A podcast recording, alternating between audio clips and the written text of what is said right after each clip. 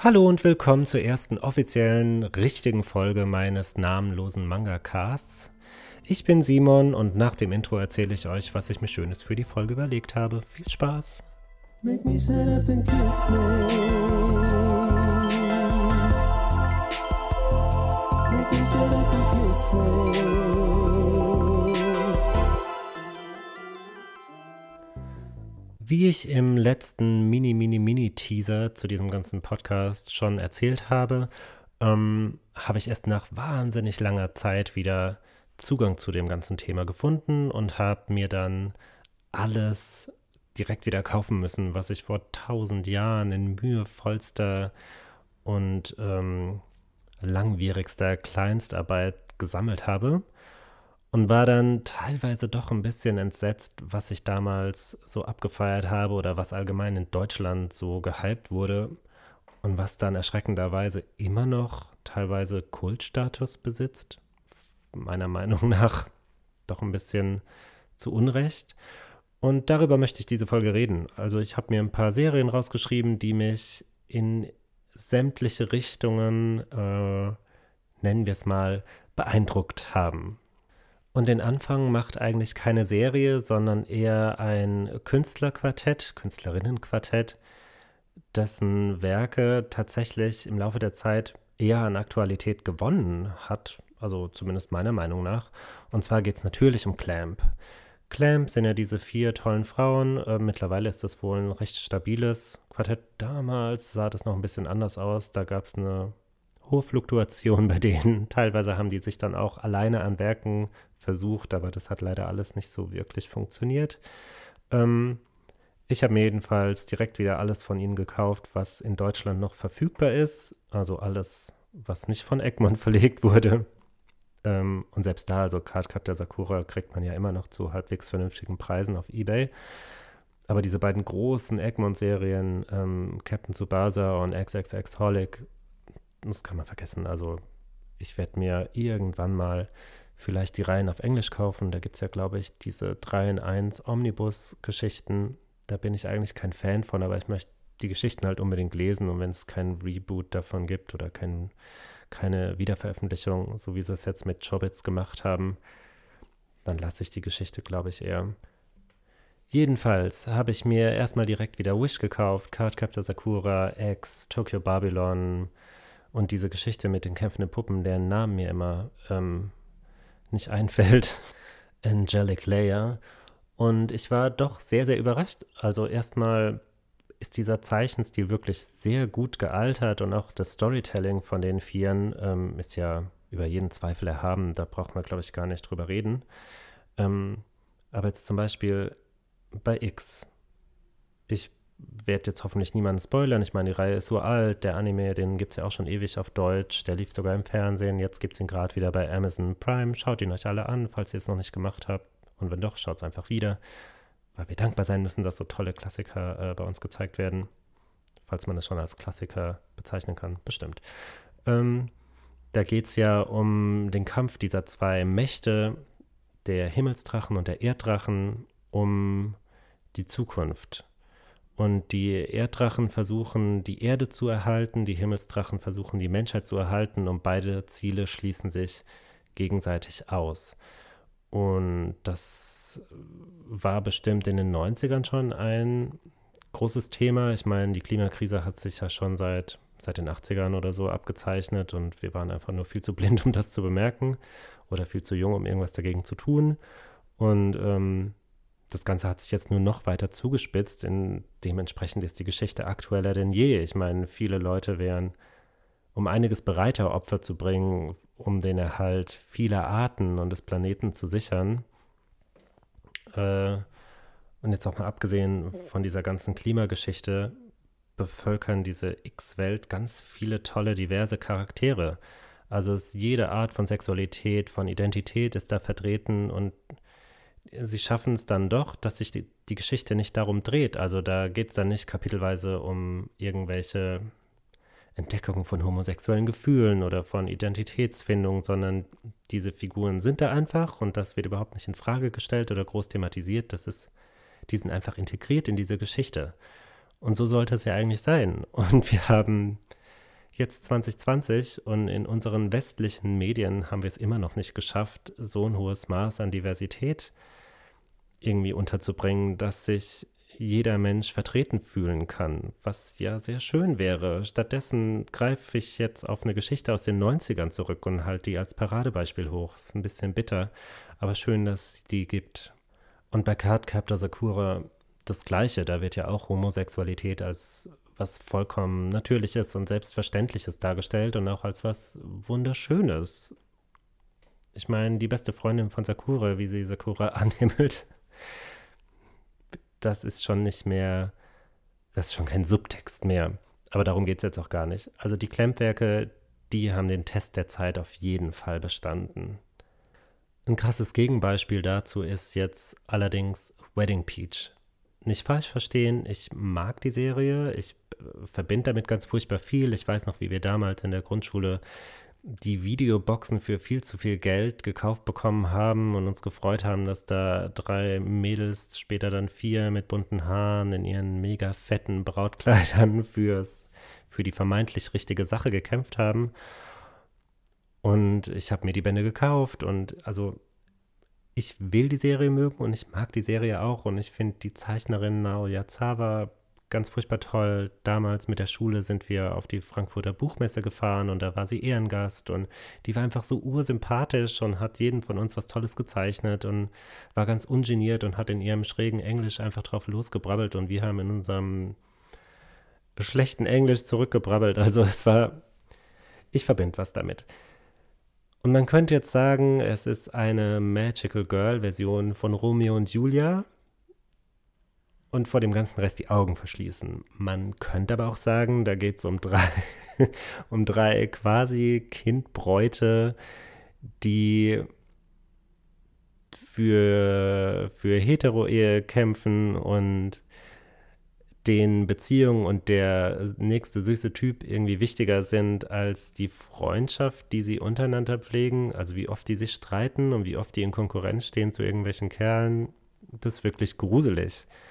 Und ähm, den Anime finde ich tatsächlich noch viel grenzwertiger. Also ich schaue ihn auch gerade. Der läuft ja auch, oder den gibt es ja auch bei Amazon Prime. Und also bei einer Folge musste ich auch ganz kurz ausmachen. Da war ich wirklich schockiert.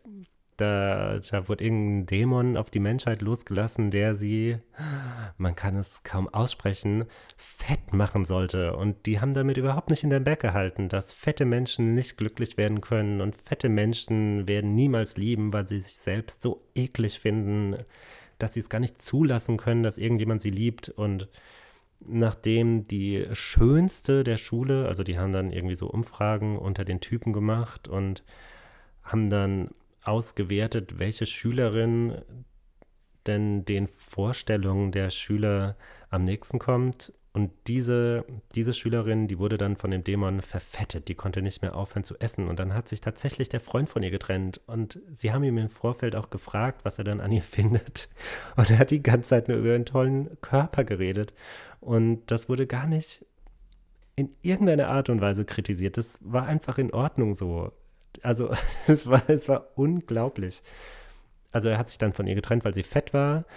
Und ähm, ich glaube, Momoko hat dann, als sie die dann gesehen hat, auch über den ganzen Schulhof geschrien, wer ist denn diese fette Tonne? Die habe ich ja noch nie gesehen, wie eklig. Ganz, ganz, ganz übel. Und zum Schluss ist er dann aber wieder wunderschön und dünn und dann kommt sie wieder mit ihrem Typen zusammen. Also das will sie dann auch. Sie hat da auch überhaupt nicht bemerkt, was das für ein Arschloch ist. Und das, dann war die Folge rum. Und wie gesagt, ich mag Wedding Peach und man muss es natürlich im kulturellen Kontext betrachten und auch im zeitlichen Kontext. Aber wow, mit meinem erwachsenen, aufgeklärten, feministischen Selbst lässt sich das nur ganz schwer vereinbaren. Und es gibt sogar eine Reihe, die das noch getoppt hat. Und zwar bin ich mir nicht ganz sicher, wie es ausgesprochen wird. Ease Eyes, keine Ahnung, von Masakatsu Katsura. Dieser Typ, der auch Videogirl Eye und DNA Square gezeichnet hat. Und ja, Fanservice ist so eine Sache, darüber kann man streiten, aber eine Story zu kreieren, die ausschließlich auf Panty-Shots und peinliche sexuelle, sexistische Situationen hinausläuft. Also das war wirklich schwer zu ertragen. Ich weiß nicht, warum ich früher gedacht habe, es wäre eine ultra romantische Reihe. Aber nee, also die habe ich dann auch, ich habe mich gezwungen, sie fertig zu lesen. Einfach, ich, nein, es gibt gar keinen Grund. Ist wahrscheinlich hatte ich so einen masochistischen Moment oder so. Ich habe sie dann, ich habe sie fertig gelesen und dann direkt wieder weiterverkauft ich könnte jetzt auch gar nicht wirklich sagen, worum es geht. Es geht um diesen Typen und er steht auf seine Klassenkameradin und zwar schon ewig und dann kommt er ihr über ein Schulprojekt näher und dann zieht aber seine ehemalige Kindergartenfreundin, die aus Amerika aus unerfindlichen Gründen wieder nach Japan zurückkommt, bei ihm ein und ist dann auch ständig irgendwie nur in Unterwäsche unterwegs und dann später kommt noch eine andere dazu und es irgendwie stehen immer irgendwelche Dreiecksgeschichten im Vordergrund, aber das ist ja bei dem Mangaka irgendwie gängig. Äh, aber es läuft tatsächlich nur darauf hinaus, dass man Mädchen zeigt, deren Röcke hochfliegen. Oder, also mein persönliches Highlight waren zwei oder sogar drei Kapitel, in denen Twister gespielt wurde. Und das Ende dieses Twister-Spiels war, dass dieser Hauptcharakter auf den Rücken gefallen ist und die eine, auf die er halt gerade stand, das hat auch ständig gewechselt, ist dann gestürzt und zwar genau so, dass sie mit ihrer Poritze auf seiner Nase gelandet ist, sodass seine Nase in ihrem Hintern drin gesteckt hat. Das muss man sich mal vorstellen.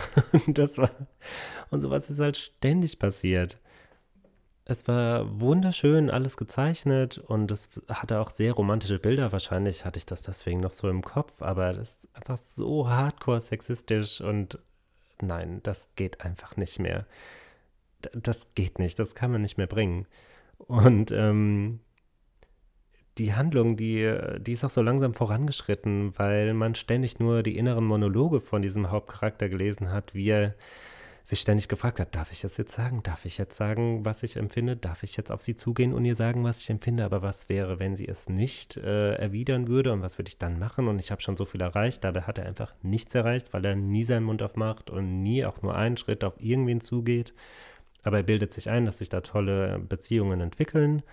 Und ähm, ja, es ist wirklich super träge und ermüdend und ich kann nicht verstehen, warum ich das damals so großartig fand. Die anderen Sachen habe ich mir dann von dem Typen gar nicht mehr durchgelesen. Also Videogirl Eye fand ich ähnlich toll. Ich wäre wahrscheinlich ähnlich enttäuscht und DNA Square, äh, ja, da ist die Prämisse einfach so albern. Das fand ich damals schon ziemlich kacke. Jetzt aber mal wieder zu einem Positivbeispiel. Und zwar sind es irgendwie diese alten Shoujo-Klassiker, die sich wirklich sehr, sehr gut gehalten haben. Ich bin zufällig über ein Bombenangebot für Basara gestolpert. Das ist ja auch so eine dieser großen vergriffenen Egmont-Reihen. Und ähm, wow, also ich bin total geflasht. Ich habe das angefangen und habe erstmal aufgehört, Jona zu lesen, weil Jona dagegen dann doch ein bisschen abstinkt. ähm, die Geschichte spielt in der fernen Zukunft. Ich glaube, es waren irgendwie 300 Jahre weiter. Und äh, das spielt in einer postapokalyptischen Welt.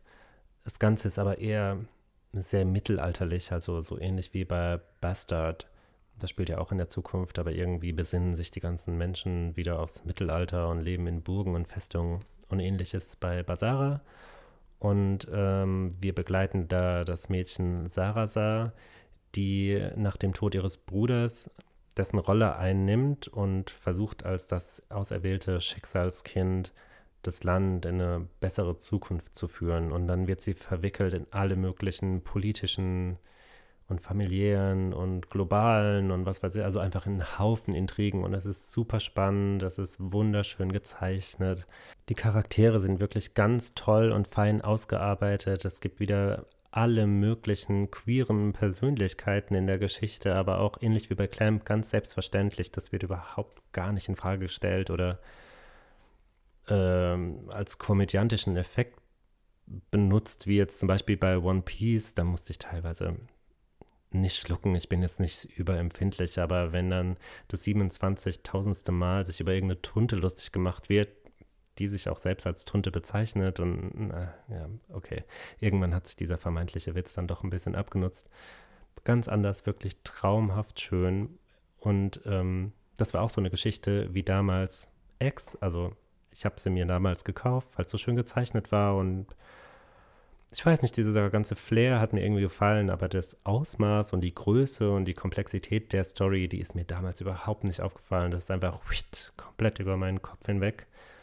Ähm, jetzt kann ich das ganz anders wertschätzen. Also ich bin sehr froh, jetzt diese Geschichte nochmal lesen zu dürfen und auch prinzipiell bin ich irgendwie froh, zum jetzigen Zeitpunkt wieder den Einstieg gefunden zu haben weil jetzt einfach so super viel wiederkommt. Also alles, was mich jetzt interessiert und noch vor fünf Jahren vergriffen wäre, hat entweder schon eine Neuauflage bekommen oder bekommt sie in absehbarer Zeit. Ich meine, ähm, dass Fruits Basket eine Neuauflage bekommt, hat ja jetzt wahrscheinlich auch schon der letzte Mensch mitbekommen. Also toller Zeitpunkt, sich für das Thema Manga und Anime zu interessieren. Ähm, ja, und Basara ist jedenfalls auch so eine Story, die, die man wirklich genießen kann und genießen muss. Und ich äh, kann es auch gar nicht viel zu schnell lesen. An manchen Tagen lese ich auch nur ein Kapitel, aber das dann wirklich ganz langsam und sorgfältig, um das wirklich aufzusaugen. Ganz, ganz toll. Und hoffentlich gibt es das irgendwann mal wieder für die große Masse zugänglich. Was hätten wir denn noch im Angebot? Ähm, oh ja, eine Reihe, die ich mir auch, ich glaube, es war sogar die zweite Reihe, die ich mir gekauft habe damals. Und dann auch direkt komplett. Und da war ich auch bereit, ein bisschen mehr Geld für auszugeben. Und nach dem, ich glaube, ich habe 12, 13 Bände durchgehalten. Und dachte ich mir, oh Gott im Himmel, das, nein, ich kann es nicht mehr ertragen. Also es hat sich bis zum Erbrechen wiederholt. Ich sage gleich, worum es geht. Ich habe es dann jedenfalls direkt wieder verkauft und Gott sei Dank kriegt man das auch schnell wieder los. Aber Ranma einhalb, wow, also es wird ja immer noch sehr geliebt und geschätzt, aber alles, was ich bei Wedding Peach irgendwie ausblenden kann und was ich da in Kontext setzen kann, konnte ich bei Ranma einfach nicht. Es hat mich wirklich einfach nur gelangweilt. Es war dieses extrem episodenhafte und gleichzeitig aber gefühlt immer wieder die gleiche Episode erzählende worum geht es denn auch groß? Es gibt diesen Typen Ranma und der ist ja in die Quelle gefallen und immer wenn er mit heißem oder kaltem Wasser übergossen wird, verwandelt er sich in Mädchen oder halt in Jungen und ständig rennt er oben ohne rum, weil er ja überhaupt kein Schamgefühl hat, um Gottes Willen. Natürlich rennt er aber nicht oben ohne rum, wenn er ein Mann ist, sondern immer nur als Frau und in diesen Mini-Arcs, die dann, was weiß ich, sechs, sieben Kapitel lang sind, geht es immer darum, dass irgendjemand auftaucht und sich entweder in Ranma verliebt oder in seine Verlobte Akane und dann den jeweils anderen als Feindbild betrachtet und dann gibt es einen riesengroßen Kampf und dann kommt aber irgendwie wieder der nächste und manchmal tauchen die diese VerehrerInnen zwölf Kapitel später wieder auf und dann wiederholt sich der ganze Mist wieder und oh, es war super ermüdend. Also vielleicht hätte ich das tatsächlich anders konsumieren müssen. Vielleicht hätte ich mir jeden Monat ein Band durchlesen sollen und nicht, was weiß ich, so wie ich es halt bei anderen Serien mache, die mich wirklich interessieren, einfach regelmäßig lesen, jeden Tag mindestens ein Kapitel, jeden Tag vielleicht ein Band oder so. Das geht überhaupt nicht. Das war einfach nur langweilig. Es war richtig, richtig ätzend und ich bin froh, dass es anscheinend nicht so viele Leute so sehen wie ich und ich die Reihe dann Gott sei Dank gut losgeworden bin. Und zum Schluss äh, wollte ich jetzt noch zu einer Reihe kommen, ähm, die man so ein bisschen als mein moralisches Dilemma bezeichnen könnte. Und zwar war ich früher wahnsinnig großer Kenshin-Fan und von der Reihe hört man ja eigentlich nicht mehr wirklich irgendwas. Es hat mich auch total gewundert. Ähm, es gab nur ganz wenig Angebote und die waren jetzt, also äh, keine Ahnung, wie jetzt der aktuelle Stand ist, aber vor einem halben Jahr noch habe ich relativ wenig für die komplette Reihe zahlen müssen. Habe das dann auch direkt wieder gelesen und geliebt und ähm, die Serie gab es ja dann auch auf Netflix und ach, keine Ahnung, durch Zufall bin ich über eine Info gestolpert, die meine wunderschöne Liebesbubble zu dieser Serie hat platzen lassen. Und zwar, dass der Autor wohl, nicht wohl, das ist, der wurde ja überführt, also der ist pädophil und der wurde straffällig. Und ja, kann man Kunst und Künstler trennen? Sollte man das? Will man das? Die Frage muss sich natürlich jeder selbst beantworten.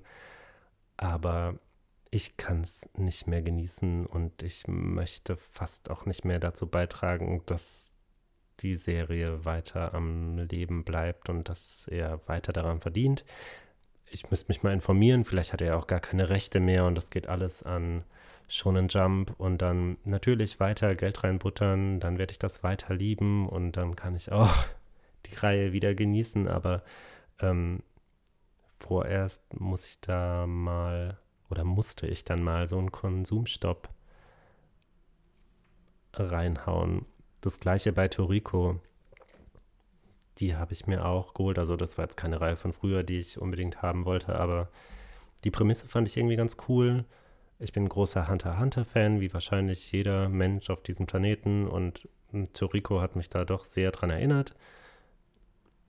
Ich fand es auch recht unterhaltsam und so auf halber Strecke kriege ich dann die Info, ach ja, der übrigens auch, der wurde auch straffällig und pff, ja, das habe ich dann auch abgebrochen, das wollte ich dann nicht mehr weiter, weiter äh, konsumieren. Der hat ja auch relativ viel mit, mit Eiichiro Oda und mit wem noch? Ich glaube mit, es gab auch so Dragon Ball Crossovers und nachdem er dann verurteilt wurde, ist auch alles schlagartig eingestellt worden. Und trotzdem hat Shonen Jump den noch ewig weiter geschleift und es gibt ja immer diese Menschen, die sagen, ach ja, aber in Japan ist es doch gar kein großes Ding. Und das Age of Consent ist doch, liegt doch bei 16, aber also ich habe mich informiert und das, das stimmt einfach nicht. Das ist in manchen Präfekturen und in manchen Regionen ist das wohl sehr niedrig und es gibt auch wohl eine, bei der das bei 16 liegt. Aber in der Regel wird es schon bestraft und schon geahndet und das ist ein Vergehen, auch in Japan. Das ist nicht toleriert und das ist kein Kavaliersdelikt, das ist eine Straftat. Auch dort, ich weiß gar nicht, woher dieser Mythos kommt, dass es in Japan äh, so ein Ding ist. Also ich kenne auch Menschen, die die dort gelebt haben für eine gewisse Zeit und die, die können das bestätigen. Also das ist jetzt nicht, weil ich einmal auf irgendeinem auf irgendeiner äh, ominösen Website drei Halbinfos gelesen habe, sondern also die konnten mir das bestätigen. Den vertraue ich jetzt einfach mal. Vielleicht gibt es jetzt auch 27 andere Meinungen dazu. So oder so. Äh, moralisches Dilemma. Ja, schwierig. Und es tut mir ganz furchtbar leid habe die Serie behalten, ich habe sie nicht weiter verkauft. Toriko ist erstmal direkt wieder ausgewandert. Und jetzt muss ich mich informieren, ob dieser wundervolle, schreckliche Mangaka seine Rechte noch besitzt und weiter daran verdient oder nicht. Das kann ich mir mal zur Aufgabe für nächste Folge machen.